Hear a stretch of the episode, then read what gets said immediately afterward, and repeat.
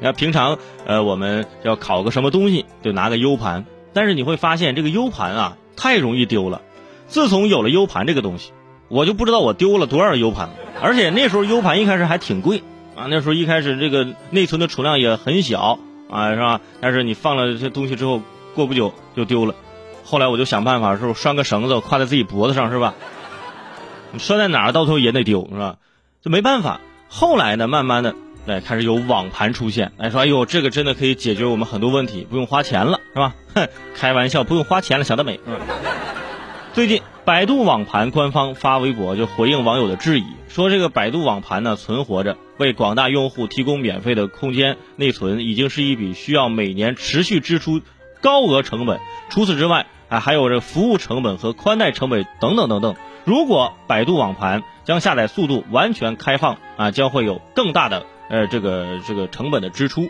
所以呢，将此项目对非会员进行了限制。也就是说，现在你不是会员，嗯，不好意思哈，想下载个什么东西，上传什么东西，这个速度呢是受到控制的。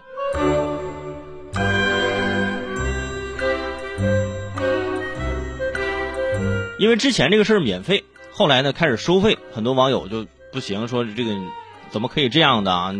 但是我是支持和理解的，因为任何一个产品，它想活下去，你必须得让它赚钱，或者是你让它这个运营的成本跟它呃跟赚的这个是吧，起码要本对本的是吧，能抵掉啊。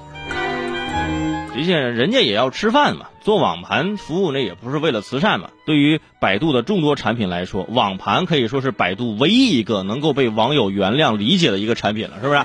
你对比一下其他的网盘，说 iCloud 是吧？两 TB 六十八块钱一个月啊，其他的那些还有六十块钱一个月的啊，是这么一对比，现阶段百度网盘是靠谱的网盘里最便宜的。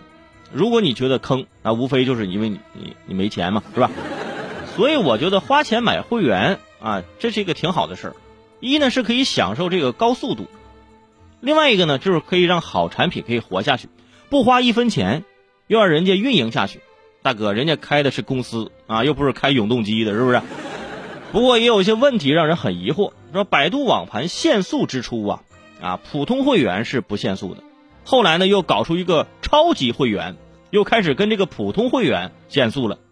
我现在就想，如果哪天。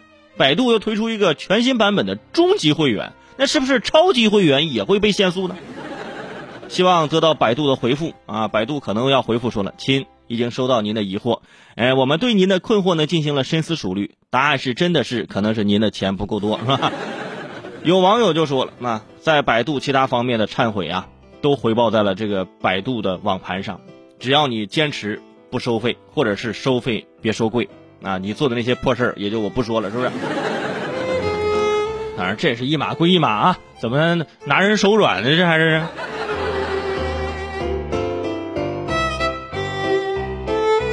只是我们想提醒一下，这百度的其他的产品，跟人百度网盘好好学习一下，对吧？起码是个良心产品啊。其他的，你像这百度搜索什么那些广告啥的，是不是该管管了，是吧？